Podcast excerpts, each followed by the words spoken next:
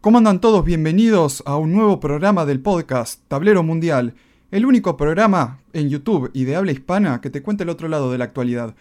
Y vamos a seguir con los temas que a ustedes les interesa, que, vamos al caso, el mundo hoy en día no está muy variado. Pero los acompañamos acá para que tengan un sábado hermoso, con mucha información. Soy Ezequiel y Juanma me acompaña. ¿Cómo estás, Juanma? Muy bien, muy bien, acá estamos. Excelente, sí, sin lugar a dónde escapar hasta que, hasta que tengamos que bajar la aplicación para que nos diga si podemos salir de la casa o si podemos trabajar. Es que justo ese es el primer tema que vamos a tocar.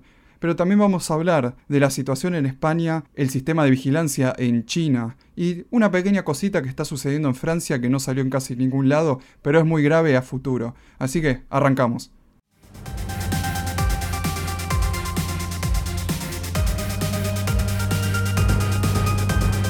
Información. Así que bueno, vamos con el tema más polémico. Las aplicaciones gubernamentales de vigilancia, el cual en Argentina toma el nombre de QuidAR. ¿Cómo funciona esta app? La app te obliga a identificarte con tu número de DNI y con tu número de celular para poder utilizarla. Una vez que lo ingresaste, te permite hacer un autodiagnóstico a través de la temperatura, con consejos para tomarla, entre comillas, dice, y unas preguntas sencillas. Dicho diagnóstico hay que hacerlo cada 48 horas. Esto lo reporta Contrainfo. Y me pareció oh, bastante extraño eso, una aplicación que te está, te está para hacerte un autodiagnóstico, porque a ver, si vos me decís estás enfermo, te voy a decir que no, pues si, si sabes que hay consecuencias. Y a mí me parece como algo bastante, bastante bueno, pero la, gente seguramente va, a decir la verdad. No, no, no, no, en serio, te, te, lo digo en serio, no creo que haya gente que, que, que quiera mentir ante esto, ¿eh? ¿Por miedo, vos decís? Sí, sí, sí, sí, la gente está como, como muy... Le, le, llegó el mensaje, pero bien llegado. ¿No, no te acordás cuándo fue? Creo que si, si no fue el último, eh, fue el, el anteúltimo comunicado de, del líder supremo Alberto, eh, cuando había dicho lo de que se puede salir hasta 500 metros. Y, se, y, se le, y se le tiraron todos a la yugular. Se le tiraron todos a la yugular. Bueno, después, después se, dio, se dio marcha atrás con eso, ¿no? Pero. Pero como, como, que como que hay gente eh, que, que, que, quiere quiere seguir, que, que, siga todo así, que, que ni podamos salir, aunque sea. Eso que dijiste, lo de, lo de la verdad, me recordó mucho eh, como cuando, ¿te acordás cuando Patricio buscaba a quién había hecho llorar a la almeja gigante en el zoológico? Y, que, cuando, cuando, le decía, eh, que después decía, ay, yo era el, yo era el criminal después de, después de todo este tiempo, nunca me lo hubiera imaginado. O sea, lo que dijiste me, sonó eso, que la gente decía, ay, por Dios, yo, er, yo era el criminal, yo era el que contagió a todos, nunca me había dado cuenta. y, y siguiendo aparte esto, a, mí me llama también la atención de cómo, cómo los K, que siempre, siempre te hablan sobre la democracia y todo, y que ellos no son cómo están en contra de la dictadura. Esta aplicación no le veo nada democrático, o sea, no solo el presidente dijo que tenía que ser obligatoria para todos los que transitaban en la calle y que van a trabajar, sino que no hubo ningún debate en el Congreso ni aviso en el boletín oficial. Es como que se, agarró y dijo, el tipo agarró y dijo, bueno, ahora todos se tienen que poner la aplicación. Y ya está, y digo, eh, ¿cuál, nada le vas a preguntar a nadie si esto, qué le parece a la gente? O sea, ¿no esto no era el frente de todos? O era el frente de Alberto, o sea, o el frente de Bill Gates, o sea, mm, hay que blanquear un poco las cosas. Y después, aparte, Alberto, cuando dio su conferencia, dijo, bueno, esto lo va a agarrar y lo va a especificar bien eh, Santiago Cafiero. Así que yo agarré y revisé qué fue lo que dijo Cafiero. Cafiero dijo que los datos que se usan en la aplicación son anónimos, pero, escuchen esto, solo son visibles por el sistema de salud. O sea que tus datos son anónimos excepto para el gobierno, entonces tus datos no son anónimos. ¿Cómo es esto? Y bueno, y así con muchas aplicaciones, simplemente que en vez de tenerlo el gobierno argentino lo tiene así. Este, no, pero eh, hablando de lo que dijiste de que de que no se le pregunta a la gente si la, si la gente está de acuerdo o no. Mira, eh, con mucha con muchos proyectos de ley y con muchas cuestiones que que simplemente benefician a unas minorías, este, a la gente ni le preguntan, imagínate si le van a preguntar esto a la gente, que en teoría es para, eh, un bien común. Imagínate. Habría, habría que revisar la definición de bien común. Claro, bueno, pero, pero, pero lo que voy, ¿no? En, la, en, la, versión oficial esto es, bueno, como para el bien de todos, ¿no? O sea, no van a, no, no preguntan eh, cuando sancionan una ley o algún decreto que, ven, que, que, es enfocado nada más que para cierto grupo de personas, no le preguntan al resto de la población, imagínate para esto, menos le van a preguntar. Por supuesto, por supuesto, estoy 100% de acuerdo con lo que decís. Eh, eh, pero también me preocupa la implicación, o sea, para trabajar necesitas tener la app, te dice, o sea, y después qué te van a decir que para comprar también, para estudiar también, o sea, esto me parece como que ya pasó a un punto bastante, bastante distópico. Algo que también está en sus términos, si uno revisa sus términos y condiciones, es que está prohibido hacer la ingeniería inversa al código de la app. O sea, que te están prohibiendo revisar qué es lo que hay adentro. Eso es completamente grave. Lo veo muy, muy grave que decís, bueno, te obligo a ponerte esto, pero ni se te ocurre revisar qué es lo que hay adentro. O sea, es como que te llegue un, un, sobre y no sepas qué hay adentro, o una valija, y digas, ¿qué hay adentro? Hace tic-tac, pero, uy, dice acá que no, tengo prohibido revisar qué hay adentro, que hace tic-tac. y, hay algo que yo revisé también, es quién es el que hizo esta aplicación, porque obviamente a pesar que, que siempre, que los K siempre son, fueron los pioneros de lo nacional y lo popular, obviamente esta aplicación la hizo una, una compañía extranjera que fuera de que empezó en Argentina, hoy en día funciona desde Luxemburgo. Esta es Globant, que uno de sus mayores accionistas es la banca Morgan Stanley. Y la peor, bueno, no sé si es peor o está casi equiparado, el servidor ni siquiera está en Argentina, a pesar de que lo que dijo Cafiero, de que solo el gobierno lo puede ver. El servidor es de Amazon, de Amazon de Jeff Bezos, o sea, tus datos están para, en Globant, para Morgan Stanley, para Jeff Bezos. O sea, eh, estamos, estamos llegando a un nivel de que nos están mintiendo, o sea, nos están, Cafiero nos mintió en la cara, está bien, tampoco me sorprende, a ver, de los canos mienten de hace 17 años, a mí la verdad que no me sorprende. Pero me da mucha risa, hablando de gobiernos nefastos, que los, que los únicos que salieron a quejarse fueron los de, los de Juntos por el Cambio. Yo dije, Patricia Burrich, o sea, Patricia Burrich que nos metió todo el sistema de reconocimiento facial que nunca funcionó, pero bueno, está ahí. Eh, o sea, nunca funcionó y un montón de gente terminó presa por falsos positivos para los que nos estén escuchando desde afuera de Argentina. Eh, también especifico, Patricia Burrich era nuestra ex ministra, perdón, nuestra ex ministro de Seguridad, que nos llenó de un montón de medidas horriblemente distópicas, como la de las, la de las cámaras de reconocimiento facial en el subterráneo. Y ahora ella es la que se queja. Yo digo, pero. Y, un comentario aparte, la que tenemos ahora, Friedrich, está. Eh, es, parece una pupila. Sí. Con, lo que está haciendo. una pupila bastante prometedora. Y, y hasta no sé si en alguna cosa peor todavía. Porque por lo menos, por lo menos durante cuando estaba Burrich, no para defenderla, porque a mí me parece un personaje nefasto, hasta tenemos todo un video desenmascarándola, y donde por lo menos se endureció algunas leyes en contra de los crímenes, que alguna uno puede estar de acuerdo no, muchas me parecieron correctas, pero vamos al caso, también quitó muchas libertades a la gente. Y como es obvio, esta app, volviendo a lo de QuidAR, pide que escanees el DNI en... Eh, cosa que me parece raro, o sea, porque hay que escanearlo en lugar de escribirlo. Y que tengas el GPS activado, esto a mí me parece espantoso, igual que Inglaterra. Y si uno yo sé que hay un montón de libertarios que son fanáticos de Inglaterra. Pero especialmente Londres, es una ciudad horriblemente distópica, y si puedo decir peor que en 1984. Porque por lo menos en 1984 la gente sufría, pero sufría con, con los, eran los ingleses sufriendo entre ingleses. Ahora peor, ahora sufrís con, en, un, en el paraíso multicultural que es Londres, en donde aparte los ingleses son una minoría. Y lo, lo que dice Cafiero sobre esto es que solo detecta tu ubicación cada 15 minutos. Y yo ay, qué. ¡Qué suerte! ¡Ay! Yo tenía miedo porque dije, ¡ay! Creo que me detecta siempre. No, cada 15 minutos te detecta. o sea, te pusieron una tobillera electrónica, o sea, y te están tratando de criminal. O sea, ¿por qué yo tengo que estar teniendo una aplicación que el gobierno me esté viendo dónde voy? O sea, las pelotas. O sea, yo voy a donde se me canta. ¿Cómo el gobierno te va a te tiene que estar siguiendo dónde vas? Y esto, esto aparte es un. Es, yo creo que ya esta es una gran evolución, porque vos te acordás de la tarjeta SUBE, para el que nos escucha de afuera, es la tarjetita que para, para tomarte el transporte público. Que, que eh, cuando salió, la tarjeta tenías que registrarte. Yo obviamente me, opuse y preferí, te digo, hasta preferí pagar más con, seguía pagando con las moneditas, creo que estaba a 5, no sé, a 3 y yo seguía pagando con las moneditas, hasta que sacaron las máquinas. Bueno, tiempo a 3 pesos, ¿no? sí.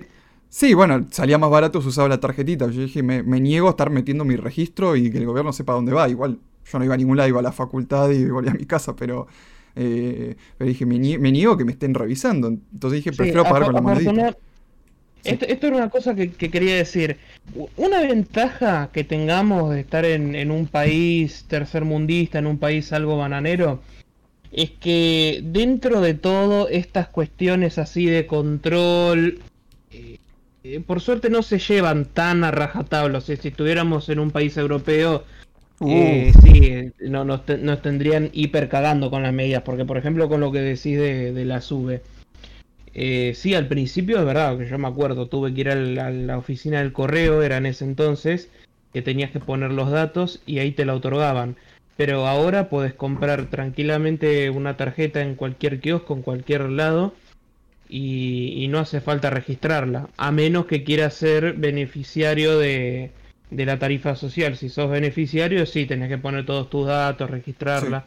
Con respecto al tema de la SUBE, que después no te dejaron otra opción porque te quitaron el quitaron la maquinita de monedas y ya no y tenías que sí o sí usarla. Pero bueno, después después se olvidaron porque bueno, también los gobiernos de acá a veces ponen medidas y después media que se la olvidan, quedan colgadas y cosas así, y lo de registrar la tarjeta no sé, creo que se, todavía se puede, se puede hacer, pero directamente vas a un kiosco y lo compras. Pero eh, a mí también, me, hablando de la historia de los Kirchner, o sea, estamos hablando de un gobierno que se pasó los últimos 17 años gritando, porque la dictadura, porque la dictadura, por la dictadura, y se volvieron el gobierno más dictador. Yo creo que esto, ni, ni Videla se hubiera, ni, ni Videla se animó tanto, dejémonos de joder. Pasamos un 24 de marzo encerrados en nuestras casas sin poder salir. Sí, sí. Y un, y un primero de mayo con varios trabajadores autónomos sin poder trabajar. Y con muchos perdiendo el trabajo. este es También. el gobierno, creo que es el mayor, mayor dictadura que ha tenido Argentina en toda su historia. Y eso es lo que le hace peor, porque a ver si esto venía de la mano de Patricia Bullrich. Está bien, ella era montonera también pero es como que uno medio que se lo esperaba, pero ahora... entre, paréntesis, eh, opinión mía, la, tiro ahí, para mí Patricia Bullrich en el movimiento montonero fue una infiltrada, ¿qué cree que te diga? Sí, sí, puede ser. En algún momento voy a hacer el video, que creo que se los prometo hace mucho, de toda la historia de Patricia Bullrich, que todavía no lo hice porque si lo saco ahora no lo va a ver nadie porque es un personaje que ahora está desaparecido. Ahora, seguramente cuando, cuando sean las legislativas, si es que no prohíben la selección, porque ya lo único que te digo, creo que estamos ahí a que, a que directamente se decrete que no va a haber más elecciones en Argentina. es lo único que falta, te digo. Está bien que las elecciones son una mentira, pero por lo menos están. Eh, eh, iba a decir más o menos algo, parecido. que, hayan, que hayan, que no hayan, es más o menos lo mismo. Claro, pero vos decís, bueno, por lo menos está, está bien, estoy tirando la baja vara, pero bueno. Y volviendo, y también respecto, justo estábamos hablando de Burrich y de Juntos por el Cambio también, es que esta ley, fuera de que, fuera de que Patricia se queje, lo que sea, es el hecho de que el pedido de que se creara esta aplicación ya venía desde el gobierno de Macri. Si uno revisa en el boletín oficial la ley 27491, que se lanzó en enero de 2019 con la firma de Gabriela Michetti, en el artículo 16 dice, cito, Créase el Registro Nacional de la Población Vacunada Digital, en el que se deben asentar nominalmente los datos del estado de vacunación de cada uno de los habitantes de todas las jurisdicciones y subsistemas de salud. O sea, esto ya lo tenían perfectamente planificado y les vino de 10 y esto les vino, bueno, como anillo al dedo. O sea, agarraron y dijeron, con esto estamos aptos. O sea, entonces es lo que, lo que decía este amigo mío, que le mando muchos saludos, pues si se escucha vas a saber que es él el hecho de que esto es un macrismo de, un macrismo de repuesto. O sea, cuando vieron que Macri era demasiado salame, dijeron, bueno, necesitamos, necesitamos, la, necesitamos el mismo gobierno servil, pero que por lo menos con un presidente por lo menos sepa hablar un poquito y, dijeron, bueno, con este estamos. Pero esto es muy grave. No sé qué te parece a vos, pero me resulta muy grave. Especialmente que los que los votaron son los mismos que gritaban mi cuerpo, mis reglas, y ahora te están diciendo, bueno, ya no. ¿Cómo, está? ¿Cómo está la cosa? No, que te iba a decir que cuando dijiste lo de macrismo de repuesto, bueno, podría considerarse un que, que, haya una cara visible, un presidente que bueno, que por lo menos tenga un poco más de, de cancha en el ámbito político. Que no, que, que, no quede pagando, ¿no? Por ejemplo, que capaz Macri se le notaba más la inseguridad eh, ante, qué sé yo, al, dar la cara y así. Eh, como que se le notaba la inexperiencia política. Bueno, acá ponemos a alguien con experiencia, pero bueno, pero por lo menos ponemos a alguien que, tiene experiencia y que no y que no le faltan un par de jugadores, ¿no? sí, sí, la verdad. Igual yo creo que cada vez este tipo está, está llegando a un punto. Está bien, aparte que es una combinación. Es, está bien, los K siempre fueron horriblemente autoritarios. O sea, hay, hay ciertas medidas que un gobierno sí o sí tiene que ser autoritario porque si no eh, se te descontrola la cosa. Pero en, el caso, en el caso de los K siempre fueron autoritarios de la peor forma. Siempre, siempre yendo hacia la narcotiranía. Y creo que ahora es una combinación de todo lo peor, porque aparte son, su autoritarismo ahora se expandió a un nivel distópico, un nivel orwelliano, sumado a que siguen diciendo las cosas que uno, uno le sorprende, vaya con lo del gobierno de científicos, por ejemplo, que te quedas como diciendo, ¿qué mierda estás hablando, pibe? Y, ah, en el acto después aparte terminan creando un registro para saber a dónde va la gente y tratándote de criminal. Eso es lo peor. Ahora, si Doña Rosa no tiene celular o tiene un celular viejo porque no puede ni ver, no puede ni ver y los, hijos le compraron uno de esos celulares con, viejos con los botones gigantes y Doña Rosa no se puede bajar la aplicación de QuidAr, Doña Rosa es una criminal, es subversiva, es una enemiga del gobierno. Eh, es una persona que posiblemente te quiera hacer algo a vos. O sea, si nosotros pasamos el discurso de Alberto y lo pasamos a lo que es la práctica cotidiana, vemos lo siniestro que es esto. ¿O me equivoco? Eh, yo quería hacer una pequeña corrección nomás. Por favor. más, bien, más bien que... Em, no, perdón. Más que a Doña Rosa, a, a la persona que le, que le harían Lío, es a la persona joven entre sí, sí, sí. 18 eh, y 30 y algo de años que no quiera bajarse de la aplicación. O sea, por no bajarse una aplicación, ahí sí le va a caer, como dije en el anterior podcast, por una contravención mínima, te, te van a tratar como si fueras un criminal, puta, todo, con todo el peso de la ley, eh, así. Sí, sí, sí, sí, sí. Porque bueno, porque, porque Doña Rosa puede decir, bueno, está viejita, pobrecita, qué sé yo, qué sé Sí, lo, tiré de ejemplo a, como... A menos, que, a menos que, a menos que los nietos este, eh, quieran hacer algo en contra del gobierno, bueno, ahí sí se la lleva presa. este, por ejemplo, si Doña Rosa fuera la, fuera la abuela de los de los dos jóvenes con ascendencia libanesa ah, sí. que, que lo llevó en cana ahí Bullrich, este, bueno, Ahí sería otra cosa. Sí, tiré lo de Doña Rosa como para poner el, personaje menos, menos dañino y, sí, sí, por eso, eh, en todo. Ahora, eh, lo que sí, igual lo que decís es completamente correcto. O sea, aparte, vos posiblemente para bajarte la aplicación tenés que tener el Android actualizado. O sea, si tenés un celular viejo o no, te lo puedes bajar. Y no es que Alberto vaya a crear una empresa de, de para tener celulares marca argentina. No lo va a hacer, no lo va a hacer, no va a creer puesto de trabajo, o sea, tenés que comprarte celulares que vienen de afuera para tener el último Android, ni siquiera un sistema operativo como hicieron los chinos con, Huawei, ni siquiera un sistema operativo, eh, el Argento OS, como le podamos poner, eh, no va a crear eso. No, entonces es una aplicación que funciona internacionalmente y donde te doblega completamente a seguir con el comercio, con todos los productos internacionales y que, y que el gobierno te va a seguir mirando algo que quiero decir. Ah, una cosita más aparte. Que sigue a lo que son esta, todo este tema de obligar. Por ejemplo, en el caso de California, pues es un caso que la gente no sabe, me gustaría incluirlo acá. El caso de California con respecto a la vacunación obligatoria, pues aparte siguen con esto, una, la vacuna que en un ratito lo vamos a tocar. La vacuna, la vacuna, la vacuna la vacuna. En California, ¿sabes que tuvieron, en California ya hace varios años tuvieron que poner la vacunación obligatoria? Porque nadie en Silicon Valley se, vacunaba. No solo ellos, sino que no vacunaban a sus hijos. Nadie en Silicon Valley. O sea, imagínate la cantidad de gente para que tuvieran que decir, bueno, eh, va a tener que ser obligatoria. Y yo me pregunto, qué curioso que la gente que está en Silicon Valley diga, mm, estoy con sospecha.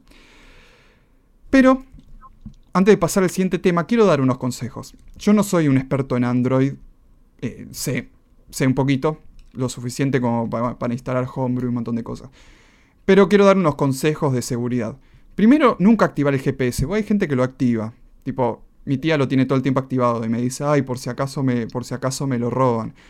Sí, pero a ver, si se te lo roban, la policía no te lo va a ir a buscar. Peor, si lo vas a buscar capaz, si lo vas a buscar, capaz te arrestan a vos. O sea, no, no lo va, o sea, ya está, lo perdiste. Eh, tenés que hacer la denuncia y ojalá que el seguro te dé otro. O sea, nunca actives el GPS, salvo que tengas que ir a un lugar medio complicado donde no sepas. O sea, si tenés que ir a la calle La Angostura 333 en medio de la Ferrere, y sí, preferentemente prendelo por si acaso. Igual revisa para dónde vas porque a veces el GPS te manda a cualquier lado. Después, instálense esta aplicación, una que se llama Internet Guard. Internet Guard, que se escribe Guard, es una aplicación que te permite bloquear el acceso a Internet de las otras aplicaciones. O sea, hay muchas apps que no necesitan internet pero igual te lo usan porque mandan datos a su servidor. Con esta app, o sea, podés bloquear eso.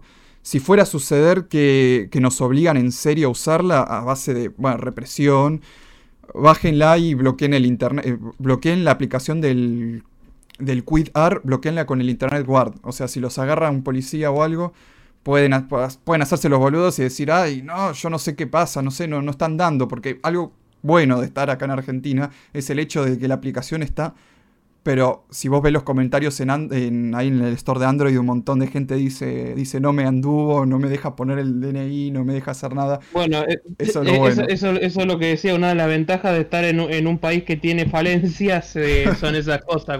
Cuando quieren implementar algo para, para rastrearte, puede ser que no ande bien. Exactamente. Y algo que también quiero aclarar es que no me están pagando nada por promocionar esta app, sino que yo la uso y sirve, por eso les recomiendo usarla. Otra cosa, eh, por eso, lo que hacen así, lo bajan, entran, otra, bueno, perdón, otra forma de, hacer en caso que si nos obligaran a usar esta bosta, o sea, que sepas que hay un policía ahí que agarre y te diga, a ver, mostrame el celular, cosa que es ilegal, que, que te vengan, te pidan eso. Bajás la aplicación, entras a, las propiedades de la aplicación, que lo haces manteniendo apretado el icono. Adentro vas a permisos y tocas y bloqueas los permisos al GPS y a tu almacenamiento.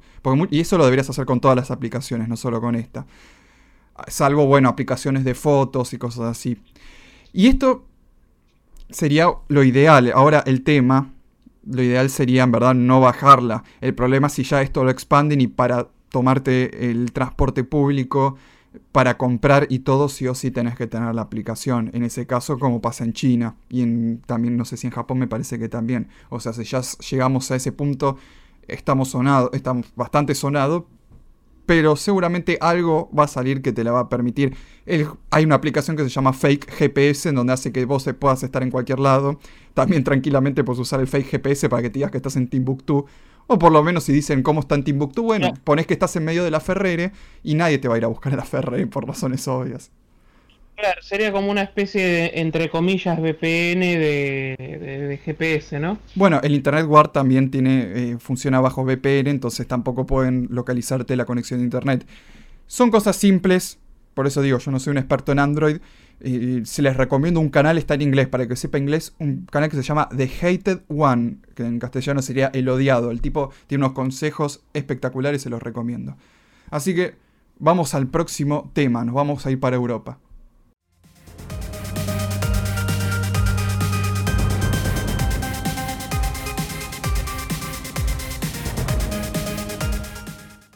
Y antes de seguir con el próximo tema, de empezar con el tema de Europa, les quiero anunciar que en nuestro canal Amos del Mundo hay un video espectacular sobre las páginas de chequeo de información. Estas páginas que ahora están por todos lados, que peor, ahora salen en Google. Vos buscás algo en Google y lo primero que te aparece es una de las páginas de chequeado, que no, la argentina, sino Snopes, que es la, versión de chequeado, está financiado por Bill Gates. Eh, eso es lo que sale primero en Google. Que esto empezó ahora, empezó con lo del coronavirus. El que Bill pagó y dijo, ah, les pagó lo de Google, póngame Snopes siempre al principio. O sea, no puedes buscar nada sin que la página de fake news esté al principio. O sea, mírenlo, que ahí está todas las páginas de chequeo de Latinoamérica, del mundo y quienes la financian. Véanlo. Y después, esta semana, estén atentos a el canal, obviamente, para qué va a ser, a dos videos que vamos a sacar que les va a cambiar la forma de ver el mundo, especialmente con respecto al tema de las inyecciones, de Bill Gates y hasta dónde llega el tema de las farmacéuticas, en la Casa Blanca y también en la Casa Rosada, que es la Casa Blanca pero gay parecería. Chiste viejo, pero se los digo para que se acuerden y entren esta semana Amos del Mundo por si a veces no les, no les dice que el video nuevo está, también está en nuestras redes sociales, Amos del Mundo-que en Instagram, y esos dos videos, véanlos. También recuerden compartirlo, dar, perdón, dar like. Que no es que lo digo porque soy un molesto, un poco sí, pero siempre pido que lo compartan y den like y dejen comentarios por un tema de que eh, cómo funciona la interacción en YouTube. O sea, los videos se promocionan también mediante la interacción. O sea, si vos en un comentario pones gracias, nada más, o hasta dejas una puteada de lo que quieras, el video, YouTube entiende que hay interacción el video lo empieza a promocionar. Entonces, por lo menos siempre dejen like, dejen un gracias y eso ya va, a permitir un poquito más. Ahora sí, empezamos con el tema de Europa. Vámonos a España, otra distopía, el laboratorio de experimentos de George Soros, en donde gobierna el Partido Socialista de Peter Sánchez, el cual es un empleado de Soros y de la banca de Wall Street. Todo un clásico como Trotsky. Vamos a ver esta noticia de El País de España, que dice, las colas del hambre y la pobreza inician su escalada en Madrid. Cada día viene más gente nueva. Parroquias, cáritas, comedores sociales y el Banco de Alimentos de Madrid alertan de una nueva crisis en la capital. Se disparan en más de un 30% de las peticiones de ayuda para comer. Y en otra noticia también del país dice, 101.942 madrileños en las colas del hambre de capital. Más de 50 asociaciones vecinales dan de comer a una red paralela de los servicios sociales del ayuntamiento. O sea que vemos que el partido social de Peter Sánchez ha dejado fuera de la sociedad a un montón de gente. Y estas, estas supuestas colas de razonamiento no se están dando solamente en España, se están dando en todo el mundo. También en, Estados Unidos se pueden ver colas de autos, porque bueno, los yankees lo tienen que hacer siempre de forma muy ostentosa. Filas, no tienen filas, filas de personas, tienen filas de autos, también dentro hay una persona. Pero bueno, no están de pie. También que el yankee promedio tampoco es como que pueda estar mucho tiempo de pie, ¿no? Pero eh, tienen que estar eh, las filas de autos para buscar. Además de eh, que muchas las manejan el razonamiento de Walmart, que es de Bill Gates, también tengámoslo del caso. ¿Qué me, me puedes contar de esto, Juanma? Que está bien por, distintos motivos, ¿no? Pero me hace acordar a mm, cuando en, la época del comunismo en Rumania con Ceausescu se hacían las filas de racionamiento de comida. Sí. tenés las colas enormes de, gente queriendo ir a buscar un plato de comida, parecido. Es como por un motivo distinto, obviamente, pero pues, pareciera que se llega al mismo resultado, ¿no? Y acá también, en, los, en los barrios más pobres de acá también había pasado eso de, de, que los comedores estaban pidiendo, estaban eh, teniendo más solicitantes de, comida. Sí, sí, sí, sí. Hay, bastantes, bastantes agrupaciones que están ayudando, porque la verdad que es una situación bastante grave y al gobierno no le importa, no solo al de España, al de Argentina tampoco. Justo, esto, esto no, sé si va tanto, al caso, pero justo un amigo mío que agarra y, me dice eh, cómo, Alberto al final terminó siendo un, este terminó siendo un gobierno más excluyente que el de Macri. Y yo le, dije, sincerándome, le dije, mirá, ya cuando pusieron el, nombre al partido frente de todos, automáticamente me imaginé que iba a ser el gobierno que más iba a excluir toda la historia argentina. Y sí, parecería que en cuatro meses, no, perdón, cinco meses se está dando eso exactamente. Pero en el tema de España, lo nombramos por un tema especial, no para decir, nada en contra de los españoles, que los queremos mucho, sino por un tema de que la gente en Latinoamérica no se espera que un país de Europa esté viviendo semejante cosa. Pero al igual que su gran amigo Alberto Fernández, o sea, Peter Sánchez solo está preocupado en sí por los intereses de la banca internacional. Eh, y lo peor, Sánchez habló en una conferencia de la Fundación Bill y Melinda Gates. Eh, por lo que vemos que acá el, globalismo Porque uno puede hablar de que el gobierno le falló, pero acá hay que decir la posta. El globalismo acá le falló, le falló a todo el mundo. O sea, España especialmente no es un país que no produce ni siquiera el papel higiénico, porque es más barato comprar a China. Y vamos de vuelta a lo que es la coordinación mundial, de cómo el mundo funciona bajo como una empresa. Cada país es una oficina. Y acá a España parece que le dijeron, vos sos la oficina de publicidad, porque es lo que tiene España, la publicidad del progresismo que después va para otros lados. Igual que Suecia. Entonces... Sí, es Lo, eh, perdona, eh, es lo que habíamos hablado en el streaming que hicimos con, con, eh, Cristian Nada, que está, bueno, si quieren ir al canal de él, o también tenemos el, el streaming resubido en ambos del mundo, que al final esto de, de la pandemia tiró el globalismo, todo lo, le tiró una patada, le hizo un Dices Esparta y un poco más lo, lo tira ahí al agujero. Porque, bueno, como, como dije anteriormente, esto está, siendo como, como en la época del comunismo, tenés fila de gente ir eh, para buscar un plato de comida, como, como que retrocedimos, ¿no? Por supuesto, por supuesto. O sea, aparte se está dando eh, un caso está bien, es particular y es algo que nunca había salido en el mundo. O sea, pero estamos perfectamente viendo eh, el fallo. O sea, porque a ver, el globalismo hace rato está en, una, está en caída libre. Pero ahora es cuando la gente recién lo puede estar viendo. O sea, lo que ya estamos, los que leemos ya de geopolítica y todo ya lo veíamos viendo hace rato, ¿no? Pero ahora es cuando parece que ya se está dando. O sea, ya está la propia revista The Economist y ya está diciendo, bueno, acá se terminó. Creo que ahora sacaron una, no sé si es de esta semana o de la semana anterior, la portada propia de The Economist. Que yo no soy de los que agarran y dicen, ay, porque The Economist predice, The Economist es el, el gran. O sea, está bien, sí. The Economist tira, o sea, que es de la familia Rothschild, tira una aproximación, pero no siempre le pegan. A ver, habían dicho en 2017 que, ya que el planeta iba a estar congelado y nunca se congeló. Pero sí tenemos el hecho de que ya nos están diciendo el globalismo acá se terminó. Ahora la gran pregunta es, ¿qué es lo que le sigue al globalismo? Ya hablamos un poco de la, de la predicción optimista de Dugin y la predicción pesimista de Stulin y la distópica de Rockefeller. Pero por lo que podemos ver, el que no haya visto nuestros videos sobre China, que están en nuestro canal Amos del Mundo, véanlos.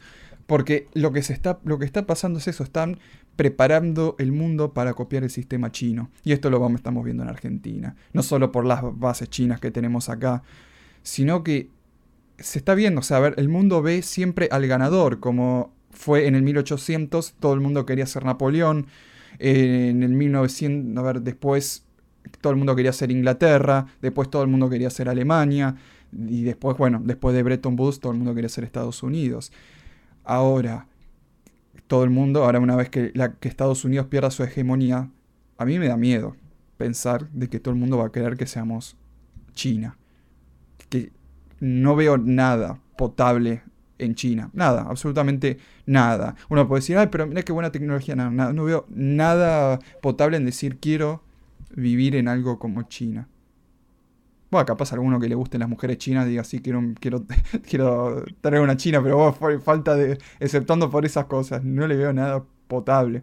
También tengo un amigo que fue, que estuvo ahí haciendo una pasantía y la pasó de 10 y todo, pero fuera de, fuera de eso, por lo menos en mi opinión, la verdad que, que no veo. Aparte del gobierno chino, yo creo que en parte se le descontroló con el tema del corona, pero como es un gobierno comunista no puede estar mostrando debilidad, porque el momento que muestras debilidad la gente se te retoba. Entonces tienen que mostrar como que todo está bajo control y que si te quejas va a haber un gran problema.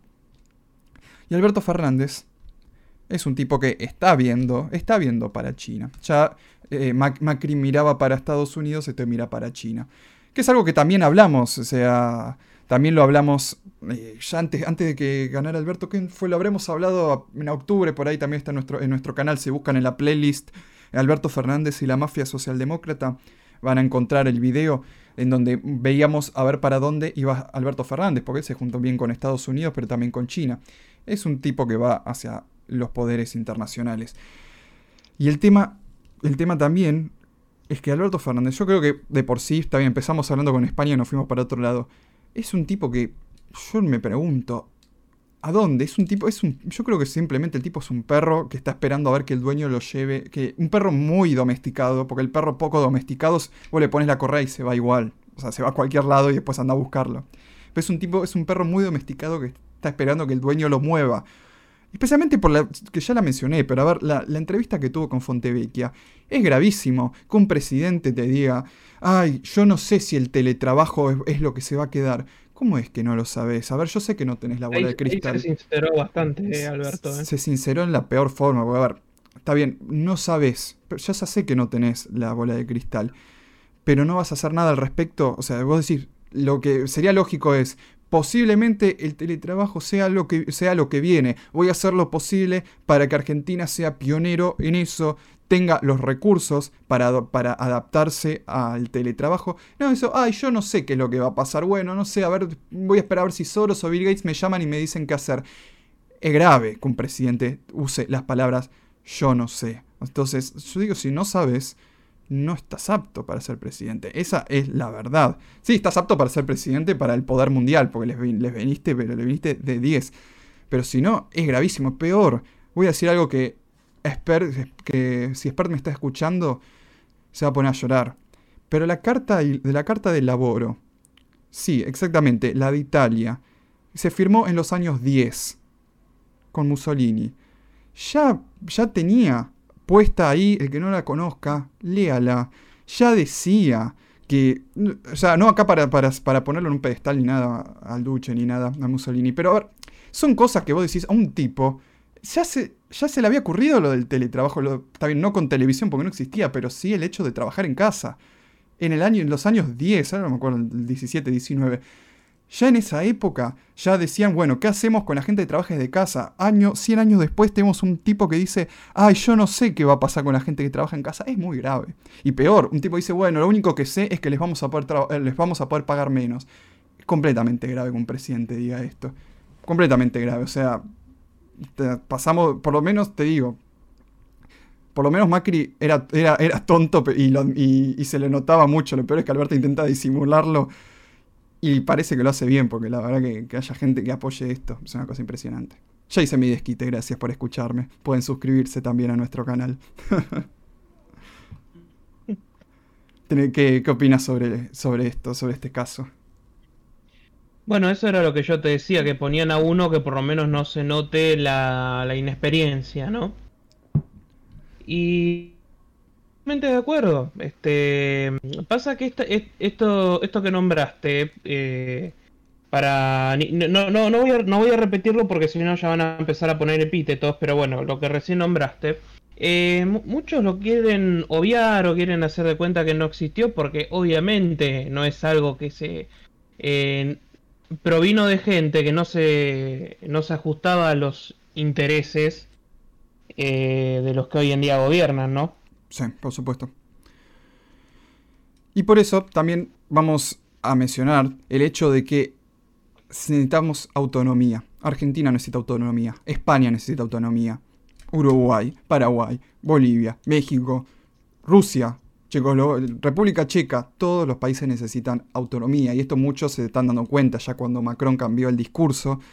Los países necesitan autonomía. No podés depender, no podés depender sí o sí de otros países porque el día que el otro país te diga no, o de compañías internacionales, porque el día que te digan no, te quedas sin algo necesario para tu gente. Eso es muy peligroso.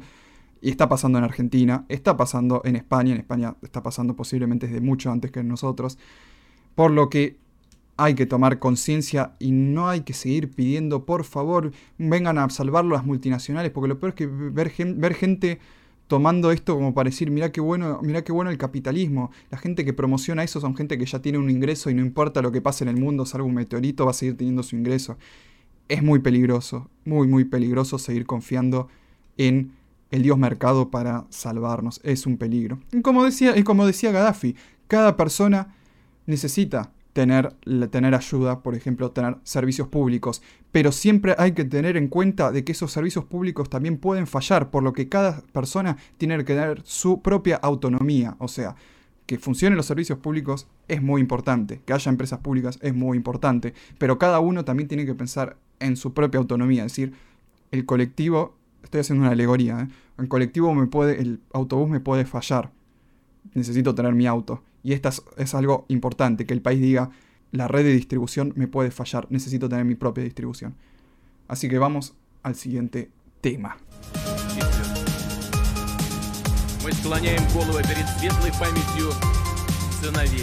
Y ya que venimos hablando de distopías, fumate esto. Argentina Today, pero hablando de China. China está instalando cámaras de seguridad incluso dentro de las casas, como el capítulo de South Park, ¿te acordás? Que, que ponía las cámaras en el baño. Sí, sí. el gobierno chino ha pasado de poner cámaras en los portales de las casas y edificios a poner algunas dentro de los hogares. Ningún país del mundo vigila más a sus ciudadanos. Mierda, superaron a Inglaterra. La versión oficial del gobierno es que necesitan saber si las personas contagiadas o, eh, perdón, expuestas al COVID-19 respetan las normas de aislamiento total ya que tienen que hacer cuarentena obligatoria para evitar propagar el virus. Uh, mira vos. Y también dice, para ello, en varias provincias chinas se ha instalado en los últimos dos meses, pico de contagio de coronavirus, varios millones de cámaras que se unen a la enorme red de vigilancia que ya tienen en todo el país. Pese a los datos van variando, un informe de IH Market Technology, Technology que forma parte de Informatech, China tenía 349 millones de cámaras de vigilancia en 2018 casi cinco veces el número de cámaras de Estados Unidos. Y escúchate, para el 2021 la proyección dice que tendrán seis veces más cámaras de vigilancia que Estados Unidos. Y estos números hacen que, ahora mismo, de las 10 ciudades más videovigiladas del mundo, 6 sean chinas, con Chongqing y Shenzhen en la cabeza. Y esto, esto es lo que los políticos globalistas están buscando, copiar el sistema chino. Y en un reportaje de la CNN, un funcionario público llamado William Zhou contaba que, en su regreso a la ciudad de Changzhou, un trabajador comunitario y un oficial de policía fueron a su apartamento y colocaron una cámara de seguridad, apuntando a la puerta de su casa, pero desde un armario adentro de la misma. Y por supuesto, el nombre dado por el funcionario es un seudónimo porque no iba a dar su verdadero nombre, dice la noticia. Y esto, esto es muy, muy grave, muy, muy grave porque, a ver, empieza con lo de la aplicación que supuestamente la aplicación de Adequid AR, que ya supuestamente hay un millón de personas con esto. Y eh, ahora después, ¿qué va a seguir? Poner una cámara dentro de mi casa. Bueno, este es, este es el motivo por el cual eh, habías dicho que no hay que ser como China. Literalmente, literalmente. Lo peor es que esa, esa parte la improvisé y ahora volviendo a leer la noticia digo, uy, me readelanté lo que iba a decir después. Exacto, bueno, pero querían saber por qué no, no hay que ser como China, por esto. Literalmente. Este, pero, pero espera, lo, de la noticia, o sea, el, el tipo se fue y le pusieron una cámara en el armario sin que él se enterara. eso no, no especifica la noticia si él eh, si fue sin, que se enterara o no, pero sí que se lo pusieron. Sí, no especifica si él estaba dentro de su casa o no, pero cuando pasó, pero igual, vamos al caso él se enteró que la cámara estaba ahí. Eh, si te tocan la puerta y, si te tocan la puerta y te dicen Homero te busca Bill Gates y te ponen la cámara y de todas formas la cámara va a estar ahí, sí, el problema sería que está bien, los celulares graban sonido, la camarita está mirando, o sea, si vas a comprarte un celular, fíjate que sea, sean de los celulares que no tienen la cámara adelante, que la tengan retrotraída, que con un botoncito salga para arriba, no intenta no tener la que tiene eh, adelante. Y no tengo, esto no necesito decirlo, pero lo voy a decir por si acaso, no compren celulares que tengan acceso al 5G. No necesito explicar por qué. No lo hagan. Em, y esto que pasa en China, y que estamos diciendo que es una propagación después por todo el mundo, va hacia lo, va hacia lo que es el tema de crear el problema para después dar una solución. Mira esta noticia de El Confidencial, que se titula Gran Hermano, para... Perdón, Gran hermano para vencer al virus, la duda tras el boom de reconocimiento facial. El mejor ejemplo de lo que entendemos como Big Brother, el gran hermano, en la actualidad es China. En sus calles ya están más acostumbrados al sistema de reconocimiento facial del gobierno como herramienta de control policial y social. Pero es que con la crisis del coronavirus se ha hecho un gran lavado de imagen de estos sistemas, vendiéndolos como algo útil y clave para combatir el coronavirus, controlando temperaturas o detectando a la gente que se salta las normas de confinamiento y uso de mascarillas. Por suerte dicen confinamientos, acá el confidencial se, se sinceró bastante. Y esto, eh, esto es gravísimo, porque te están diciendo la gente lo está aprendiendo a aceptar. O sea, ¿te acordás cuando, cuando decíamos, la, crean un problema para que la gente acepte algo que capaz unos meses antes hubieran considerado como impensable? Y yo creo que acá se está dando esto. Totalmente, totalmente. Es, lo que te había dicho, como que hay gente que parece que está chocha con la cuarentena. Es, grave, o sea, yo te puedo entender los kirchneristas por razones que por razones también ideológicas. Sí, como, como, la, mina que estaba, que estaba en el video quejándose, eh, no, me acuerdo cómo se llamaba, que al final aparentemente resultó ser una, no sé si una puntera política o acomodada en algún lado estaba que, salió diciendo, bueno, los que quieren salir que salgan, pero eh, pero después este no, no, nos vengan a romper las pelotas, si están enfermos, algo así, eh, qué sé yo, no, no me acuerdo muy bien del discurso que dijo, pero que estaba como toda sacada. ¿No, no, ¿No te acordás? Le salió el Galtieri de adentro, pero en verdad decía, si quieren salir, que salgan. pero sí, sí, sí, eso es que uno lo ve en Twitter, ¿eh? yo no soy mucho de usar Twitter, pero cada tanto se me ocurre entrar. Y lo que, eh, y lo que veo es, más que nada a veces también para ver, para ver los hashtags de lo que son los, los trending topics, y, ver gente en serio diciendo, diciendo, nos está, Alberto nos está cuidando. Alberto no te está cuidando. Y si te está cuidando la salud, no te está cuidando el trabajo. A ver, yo estoy en desacuerdo, no solo con los K y con los M, sino también con la gente, más que nada que son los libertarios que te vienen con lo de la economía ante todo. No, tampoco, tiene que ser un balance, porque si no, una, una cosa... sí. pero, pero, pero, ahora, también ellos están... Eh, están con el mismo discurso ahora, ¿eh? ¿En qué sentido me decís? Que con el mismo discurso de, los libertarios. Eh, explícamelo. Lo, lo, lo, los M. Ah, sí, sí, sí, sí. Me, creí que me decía de los K, sí, sí, sí. No, no, no. Sí, me por eso me, me, había parecido raro y me, terminé confundiendo. No, sí, sí, sí, están, están exactamente con el, con el mismo discurso. Bueno, de mayoría de libertarios, para mí terminó votando la Macri, porque eh, la verdad, con, lo poco que tuvo. es, como, dijo es, como dijo Cef, este, los que votaron a Sper son los descontentos de Macri. Sí, bueno, sí, obviamente. Por desgracia creo que muchos lo terminan votando a Alberto Fernández. Y estamos viendo eso, o sea, la gente que realmente te dice, Alberto está diciendo, bueno, te estoy encerrando en tu casa, te estoy poniendo con un control policial exagerado, te estoy obligando a ponerte una, una tobillera electrónica, pero lo estoy haciendo por tu bien. Hay una imagen, una de esas imágenes tipo, tipo cómic online que decía... Eh, a ver qué. Espera, a ver, exacto, algo así decía. decía eh, eh, revisión anal revisión anal obligatoria. Y el personajito decía, eso, eso, no, eso no suena como que esté bien. Y abajo decía, por tu, por tu seguridad. Y el personajito decía, ay, qué alivio. y, ahí, y ahí se abría. Básicamente, eh, el cómic no seguía, pero capaz, capaz eso es lo que pasaba después. Sí, seguro.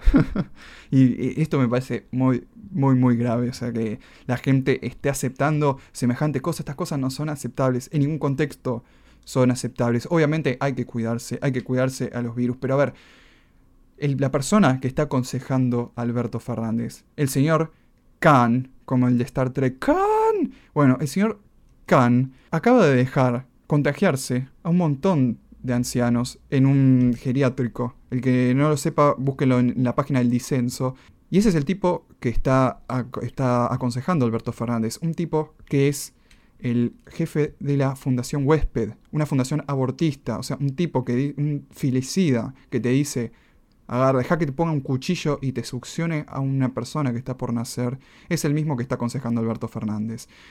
Es grave esto, o sea, el que crea realmente que este tipo te está protegiendo en algo, por favor, replante, no solo replanteate tu idea, replanteate tu vida entera. No, a mí no me gusta ser extremista, pero es algo que yo no, no puedo captar. Y lo que se lee en Twitter, volviendo a lo de Twitter, son comentarios, muchos los veo como son comentarios gravísimos, gravísimos que se está aceptando. Bueno, en, Twitter te, en Twitter te puedes encontrar cualquier abominación, la verdad, vamos a decir la verdad, ¿no?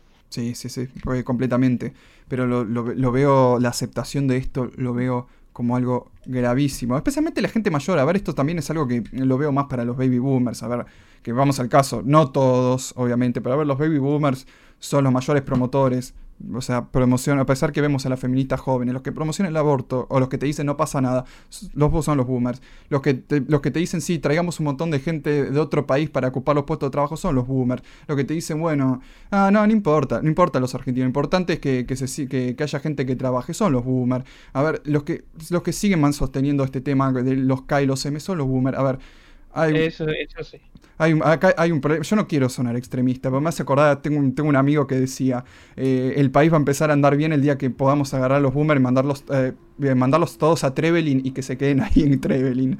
Que, pasen, lo, que pasen los últimos años de su vida de 10 ahí en un, para, en un paraíso, en un, en un campo. En un campo ahí, pasándolo bien, tomando sol, o comiendo torta galesa, que la pasen de 10 en Trevelin, pero por favor que no vuelvan a ocupar un puesto en ningún lado. Eso es lo que decía, lo que decía un amigo.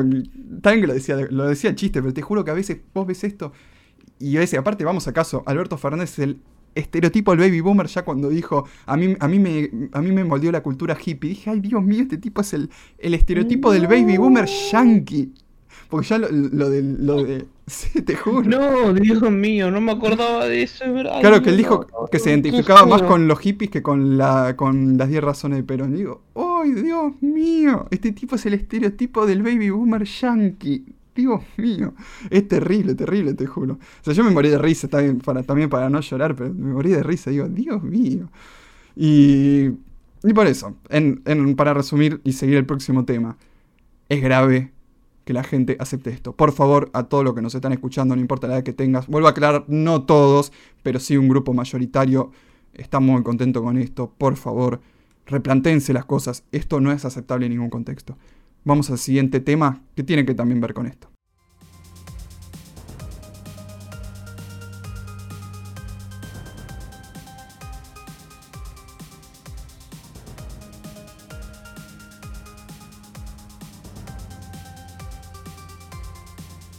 Hablar un poco también de la normalidad versus la nueva normalidad. Esto es algo que se ve constantemente, que pone nueva normalidad, nueva normalidad, nueva normalidad. Cosa que también es gravísimo, porque no sé, yo quiero saber cuál es la nueva normalidad, porque hablan de la nueva normalidad, pero yo quiero saber qué es la nueva normalidad. O estoy comprando un producto... Yo lo escuchaba aquí que Romero el otro día, que hablaba sobre el tema de la publicidad. Y yo también estoy en publicidad, pese a que, bueno, me dediqué muy poco tiempo a eso. Después me, me hice vendedor y ahora periodista, lo que sea. El tema de... Pero bueno, siendo vendedor también parte tenía que hacer publicidad, especialmente cuando los clientes me venían a comprar. El tema que de la nueva, o sea, lo nuevo, lo nuevo, y claro, que es el nuevo producto lo que te están vendiendo, pero es como ir a comprar un celular sin saber lo que tiene, porque si yo agarro y digo, uy, es nuevo, voy a comprarlo y después digo, ay, qué bosta, ¿qué es esto? El internet anda lento, el celular anda lento, se apaga, ay, qué bosta que me compré. Después entro a internet y me dice, el celular no sé qué viene con problemas. ¿Te acordás el ejemplo este que a vos te gusta? El del auto este, ¿cuál era? El, ah, sí, el Ford, Dios mío, ¿cómo puede ser que, se me esté olvidando? Eh, el Ford Pinto. El Ford Pinto. El, el Ford, claro, lo del, a mí también me recordó ahora recién lo del Ford Pinto. Ah, ¿Le podés dar un, eh, acá un, a los que escuchan un poco sobre lo que era el Ford Pinto? Que el Ford Pinto fue, para resumirlo en pocas palabras, fue como prácticamente el peor auto que sacó Ford porque venía con graves problemas de seguridad y comprarlo era tener, tener varias probabilidades de que te puedas matar con el coche, ¿no? Claro. Eh, en, este preciso momento no recuerdo exactamente cuál era el problema.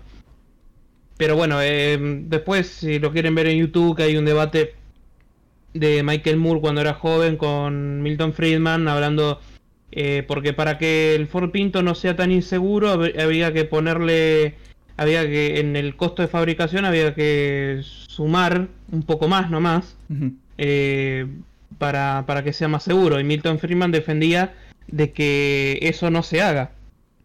Bueno y ahí el, el debate no eh, porque si la gente lo sigue comprando, entonces, eh, ¿para qué la empresa va a gastar plata? Claro, y a mí me pareció gravísimo lo que decía Freeman, como diciendo, bueno, a ver, pero la gente compra su conciencia eh, y ellos pueden encontrar en las noticias y en, y en el manual que el auto puede explotar. O sea, es cosa de ellos. Me parece su justificación, me parece aberrante. Pero ahora lo veo como peor, porque ahora directamente te están diciendo, compra el auto, es obligatorio que compres el auto. Ah, pero no te vamos a decir qué, qué problema tiene el auto. O sea, eso es lo peor. Nos están haciendo manejar un auto del cual no sabemos si va a explotar, si tiene seguro, si tiene la bolsa de aire, si tiene cinturón de seguridad. No sabemos. Es gravísimo. Y aparte a mí me salta porque esto, varios comentarios en Amos del Mundo me lo hicieron notar, que, yo también, un poco yo ya lo había notado, pero como me lo, me lo tiraron más en la cara, el hecho de cómo constantemente salen los documentales del Deutsche Welle, la, el, el medio de propaganda de noticias del, del, gobierno alemán, sale constantemente, todo el tiempo al lado de nuestros videos sale Deutsche Welle, Deutsche, todos los documentales. Hasta que me salió uno sobre la nueva normalidad, curiosamente, mostrando cómo en Francia ya, volvieron a las clases los nenes. ¿Y cómo los tienen? Encuadrados, los nenes en medio de cuadrados separados. Me pareció una cosa espantosa, horripilante. Y después también te mostraron lo de China. Les ponen como unos gorros con cuernos para que tengan la distancia. Me parece espantoso. Cuernos. Sí, unos gorros con cuernos. Eh, qué, raro, sí, sí, sí, sí. ¿Quién puede estar detrás de todo esto? sí. Me pareció algo gravísimo, gravísimo ver a, los, ver a los nenes teniendo que estar separados así.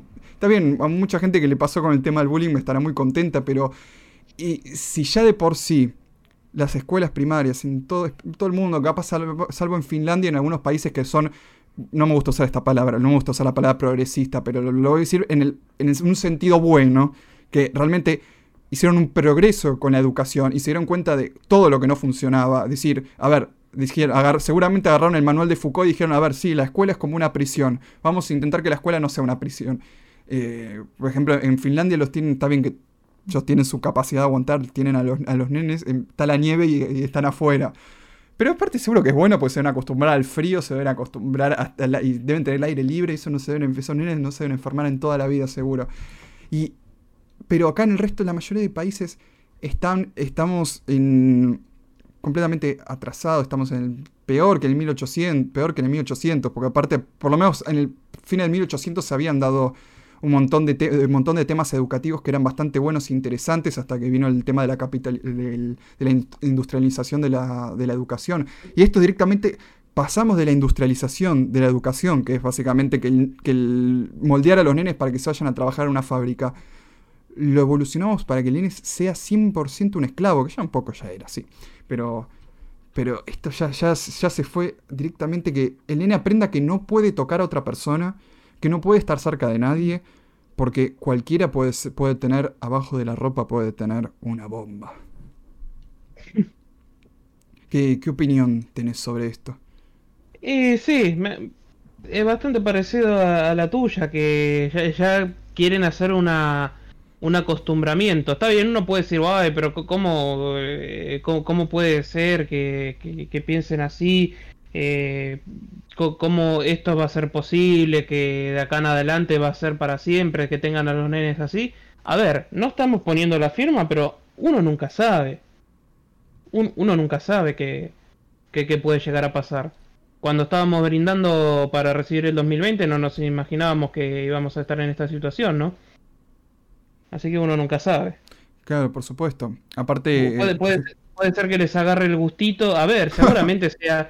Lo más probable es que pueda ser una medida eh, transitoria, momentánea, pero quien te dice que capaz le puede. Eh, a los gobernantes les puede tomar el gustito y hacerlo así por un buen tiempo o ante cualquier mínima posible amenaza ya empiecen con, con, esa, con esa medida, ¿no? Y, por supuesto, a ver, yo estoy, de acuerdo con lo que decís, pero aparte ver a dónde desemboca esto. Algo que me hizo sonar todas las alarmas viendo ese pequeño documental. Dura 10 minutos, a ver si, si, lo vuelvo a encontrar, porque tengo, yo tengo, por razones que no me gusta que Google me, me averigüe nada, tengo, no, no dejo historiales ni nada. Abajo, y se los voy a dejar a ver, abajo en los comentarios se lo vuelvo a encontrar, que dura 10 minutitos. Y menciona que esto, eh, esto se va a ver en 20, aproximadamente algo así, dice, en 20 años se va a poder ver una nueva normalidad. por la nueva educación de los chicos. Y justo lo que decía Yuri Bezmenov, decía 20 años es lo que se necesita para crear una nueva generación que ocupen los puestos políticos y eduquen a la siguiente. Y acá con esto, porque a ver, los franceses por lo menos ya tienen un historial de rebelarse, pero que sea el Deutsche Welle, el medio alemán, lo hace más grave porque los alemanes son gente 100% obedientes a, a, su gobierno. El gobierno puede ponerle cualquier cosa grave y ellos lo van a aceptar. Por ejemplo, te dicen, las dictaduras están mal, mientras, salvo que sea de la Unión Europea y la que la mande, eh, la, que la, que mande la dictadura se llama Angela Merkel. Ahora si tiene bigote, está, o sea, eh, esa hipocresía horrible que tienen los alemanes es impresionante. O sea, ya es grave porque te están diciendo, bueno, una de las poblaciones más obedientes a todo lo que diga el gobierno, esto es lo que ustedes van a tener que tener. Y con esto, ¿por qué traigo lo de los franceses? Porque con esto, en 20 años no van a existir nunca más una protesta, pues se están educando a no puedes estar al lado de nadie. Nunca más va a haber una protesta en la historia. O sea, los gobiernos van a poder seguir haciendo lo que se les canta. Bueno, igual los gobiernos, a ver, yo tampoco. Después van a decir que, que suena como un libertario hablando de gobierno al gobierno. A los gobiernos son obedientes a lo que son los gobiernos que están arriba, a las grandes empresas que son las que necesitan esto, que, y después ellos, como buen lobby, eh, todo lo que necesitan los empresarios y los grandes capitalistas ellos lo, agarran y lo repiten. Por eso a veces mi, discurso puede sonar libertario. No, pero, siempre hay que tener en cuenta esto. Eh, y, y por más que les duela a varios, el problema no es el Estado, sino cómo está administrado. Listo, ya, ya, con eso se resume, ¿no? Sí, sí. Eh, sí, sí, sí, estoy, estoy de acuerdo. El problema es cómo es cómo están. Vos podés tener. Vos podés tener una ONG de, beneficencia en donde agarrás y juntás comida para dársela a los nenes, eso es muy bueno. Ahora, si eh, esa comida está envenenada, no es bueno. O sea, es, como, es dependiendo cómo lo, cómo lo hagas. Y acá por eso digo, esto se está creando toda una nueva normalidad. Y yo también lo escuchaba este cura que habla por YouTube que mencionaba, decía, todos dicen de querer volver a la normalidad, pues está la nueva normalidad, pero la gente quiere volver, la nueva normalidad no, quieren volver a la normalidad, pero él decía, ¿qué es la normalidad que querés, a la que querés volver? ¿Derechos, los derechos LGBTP? ¿Querés, ¿Querés volver a las marchas feministas? ¿Querés volver a...? Y claro, yo me quedo diciendo, sí, a ver, el cura tiene razón, o sea, hay que sí realmente ir a una nueva normalidad, pero no una nueva normalidad moldeada para los principios de los, de los grandes globalistas. Que uno me va a decir, pero no dijiste que se muere el globalismo. Sí, pero va, a volver con armas en una nueva versión. Y, o sea, sí necesitamos una nueva normalidad y urgente, pero una que beneficie a la propia gente de los pueblos, voy a decir, los, como, dicen como dicen nuestros próceres, los pueblos libres, no para hacer lo que quieren los grandes globalistas. Una, una pequeña reflexión sobre los eh, sobre los medios, ¿no? Sobre cómo las, las, diferencias que se quieren marcar, ¿no? Entre, entre la gente. Sí. Al final, la eugenesia que tanto debate moral eh, trae sobre que puede dividir a una sociedad entre humanos de primera y de segunda, no fue lo que realmente sucedió la eugenesia. Ahora lo que divide a la, sociedad es si sos empleado de medio de comunicación o no, pareciera. ¿Por qué? Porque si prestas atención, están todos juntos dentro eh, del estudio sin usar barbijo. Eh, primer detalle. Bueno, uno puede decir, pero bueno, es como si estuvieran en casa, pero no es su casa. Y además trabajan cientos de personas en un canal de televisión. Como si los estudios fueran un lugar inmaculado, más o menos. Eh, me acuerdo del caso del surfista que le decía a los periodistas, bueno, ¿por qué ustedes no están adentro ya que tanto eh, están escrachando así. Bueno, desde luego que el surfista no estaba justo en un momento con una, en el momento en el que lo dijo no estaba con una autoridad moral como para andar diciendo eso, ¿no? Sí. Este, pero bueno, ¿acaso por ser periodistas son inmunes? O, y o con más autoridad. Este, bueno, también pueden decir, eh, bueno, pero son trabajadores esenciales. Ok, pero los colectiveros son trabajadores esenciales, pero los que se comieron el asado y contrajeron el, coronavirus los, los demonizaron. Entonces, ¿qué, diferencia hay entre los colectiveros que se comieron el asado y estar comiendo en lo de Mirta Legrand? Bueno, que ahora no lo, no lo conduce Mirta Legrand, ese es el único recaudo que tomaron. En una mesa con gente con la que no convivís y adentro de un estudio. Que estar comiendo en, en, una mesa, en un lugar que no es tu casa, y con, y con otras personas, es justamente lo que nosotros no nos dejan hacer. Por eso este habría, que ver qué es lo que saben los periodistas que nosotros no sabemos, porque sí, a, mí eso que acabas de decir es algo que yo también vengo preguntando. Yo digo, ojalá que sea verdad que solo los periodistas somos los que, los que no nos podemos contagiar, así estamos bien. Pero sí, sí, sí, sí. Eh, seguí con lo que ibas a decir. Eh, no, que también, salvo una sola periodista que no, no, no me acuerdo el, nombre, eh, decían que había contraído el corona. Después no recuerdo algún otro periodista que haya que lo haya contraído. No, no, no me acuerdo realmente. Bueno, estaba, había uno de crónica, pero creo que era dengue que, que había tenido, pero nada más. Después, en serio, si cualquier cosa que, alguien diga en los comentarios, si hay alguno, por, por lo menos acá, acá en Argentina, digo, ¿no? Que se haya periodista, digo, no un simple cronista bueno, si quiere un simple cronista también o, alguien de, los medios que aparezca en la tele, si se lo contagió o no. Porque, porque es raro. Que, porque sí, más, más o menos se entiende, ¿no? Sí, sí, sí, uno, uno o dos con toda la furia. Eh, pueden aparecer como infectados, pero después el, resto, bueno, afortunadamente, ¿no? Que, que ¿no? que no quede como que queremos que les pase algo, ¿no? no, no, nosotros no, nunca, nunca por lo menos yo nunca, nunca le desearía un malo a ningún periodista de la tele. Jamás. Jamás, ¿eh? No, me acusen de nada que nunca dije. Para mí esto me hace sentir como que a la gente común nos tienen cada vez como ciudadanos de segunda y los políticos y la gente de los medios están como unos cuantos peldaños más arriba de nosotros. Sí, y, no solo lo de los medios, que aparte de eso decir, los, los medios son esenciales. A ver, es el siglo XXI, gente. Eh, eh, tenemos los medios alternativos. A ver, parece que los únicos que se dieron eso, de cuenta de eso son los mexicanos y los españoles. Por favor, dense cuenta que no, los medios oficiales ya no son necesarios.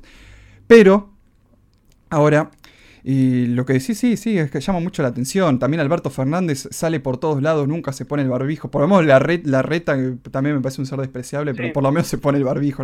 Que gracias a Dios se tapa un poco la cara, pero el resto de Alberto Fernández fue por todos lados, nunca se puso un barbijo. Ellos cuando dan los discursos no tienen, creo que en los primeros sí, ahora ya no tienen ningún distanciamiento.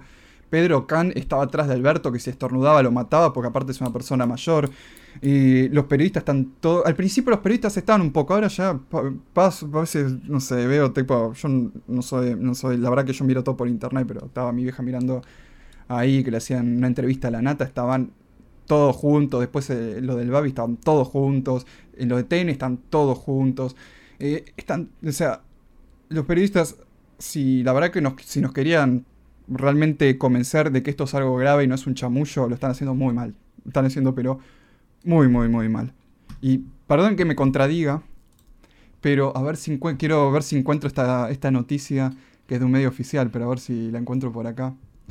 Debemos, debemos ver si la encuentro, porque la verdad que me pareció muy, muy, muy curiosa que, haya, salido que haya salido y haya salido así nomás, sabiendo que ahora están todos el pánico, el pánico, el pánico y ahora eh, esté como si nada. A ver. No, básicamente lo que, lo que decía la, noticia es cómo era el, el más grande, el más grande pánico al pedo de toda la historia política del coronavirus. Y, aparte citaba al doctor Dan Erickson, que por favor busquen lo que, lo que dijo el doctor Dan Erickson, eh, creo que había sido el, New York Post el que sacó esta noticia, eh, diciendo que era la mayor exageración en la historia de la política mundial. Y parecería que sí, porque yo quiero que si nos van a venir a mentir con la gravedad de esto, por lo menos Alberto nos hables de su casa, que todos los periodistas nos hablen de su casa. Algunos de los yankees lo están haciendo. Está el sudafricano este, me parece un desastre. Uno se llama Trevor Noah, le está haciendo de su casa. El otro Salame, el, que es amigo de John Podesta, que ahora entrevistó a Bill Gates, también lo hizo de su casa. Por lo menos los yankees están disimulando un poco, pero los medios de acá no están disimulando nada. Así que por favor, los, periodistas van a seguir siendo un desastre. Los, eh, los, únicos que están haciendo desde la casa sería, qué sé yo, algún invitado algún, no sé, no, no necesariamente otro periodista, pero por ejemplo quieren invitar, no sé, un político eh, X, bueno, Eh, qué sé yo, porque por ejemplo una vuelta había visto el primero que, se me viene a la memoria, Carlos Heller, lo habían entrevistado, bueno, Heller estuvo hace ya unas semanas, ¿no? Este, estuvo de la casa, bueno. El, ah, me acuerdo, el único periodista que, vi que está desde, desde la casa es este, que no me acuerdo el nombre, el de, el de C5N que habla de internacionales. Ah, bueno, por lo menos uno. Pero después, este, el resto sí están como... Como si nada. Bueno. Aparte, Esta, parte de esto se le suma ya todo lo que estamos viendo. los hospitales con muertos, que son fotos viejísimas. Que también las líneas, por ejemplo, acá hay una de, de, de CNN que dice, ¿cómo podés aguantar tus miedos? Eh, en donde vemos unas personas haciendo las filas de razonamiento. Pero ahora, mira lo que dice, que hay que ver si la noticia que leí después me mandan mensajes de España y me dicen, che, esas fotos que mostraste, que estás hablando son de hace varios años, falta que nos digan eso. Pero acá, justo el tipo que está en la foto, abajo le agarraron un, mensaje del tipo en Facebook donde dice...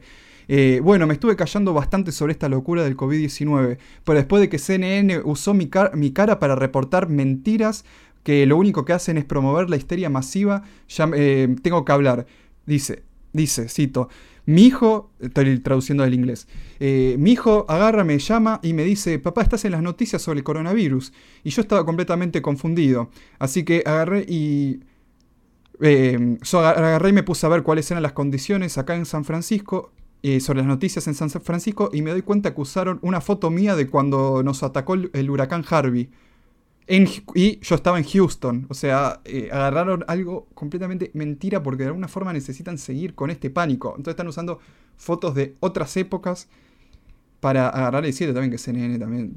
Son todos los medios masivos, son toda una, bosta, pero es eh, bastante, bastante grave que directamente no podés confiar en estos medios masivos. Por eso los medios alternativos están para acá. No voy a decir que todos son buenos, hay cada uno que es desastroso, o también confunden, o ellos mismos están muy ideologizados capaz también. Eso pasa, por eso uno tiene que ver, revisarlas, ¿no? Como dijiste vos en, el video de, de Chequeado. Exactamente, al final de todo, sí. Hay que revisar siempre las noticias, por eso nosotros siempre dejamos en los videos de Amo del Mundo las fuentes abajo para que las revisen, porque si capaz en algún algo pasó, hubo un error o algo, lo dejan en los comentarios y eso es lo que siempre.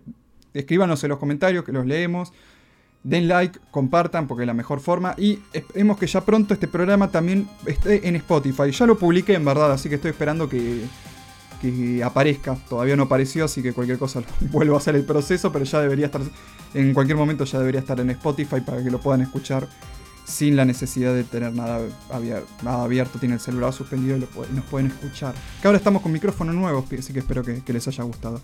Así que eh, nos estamos viendo la semana que viene. Juanma, ¿querés decir algo más? No, no, por ahora. Así que bueno, nos vemos entonces la semana que viene. Por favor, entrenamos del mundo. Esta semana vienen dos videos espectaculares que los van a necesitar para entender la situación actual. Aparece Bill Gates, aparece Soros, aparece Alberto, así que van a estar espectaculares. Y por favor miren el video de chequeado para saber, para que no los sigan engañando con todas estas páginas basura de que te dicen, ay, esto es fake news. Vean el video para entender bien mejor las cosas.